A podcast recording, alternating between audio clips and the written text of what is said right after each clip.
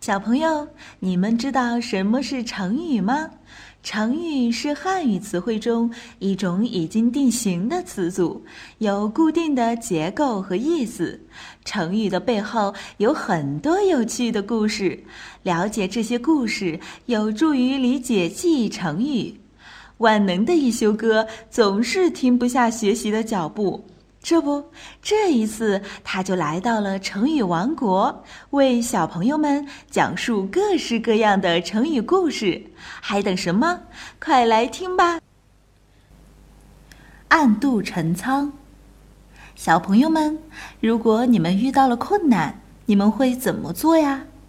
在很久很久以前，项羽和刘邦都想当大霸王。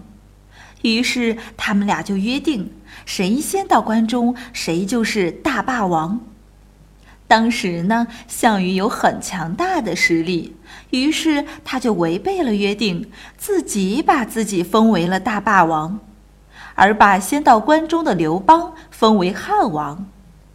刘邦并没有去找项羽理论，而是和他的好朋友张良想了一个计策。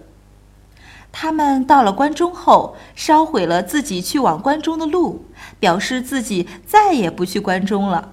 所以项羽就相信了刘邦的忠心，并放松了对他的警惕。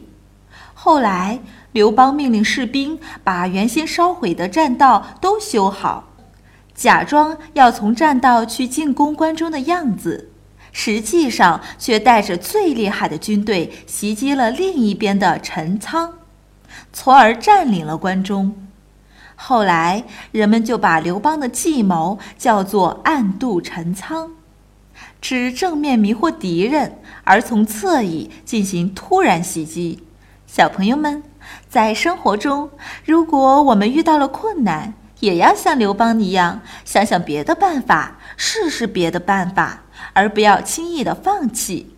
好了，想要了解更多内容，微信关注。一休哥，记住是艺术的艺哦。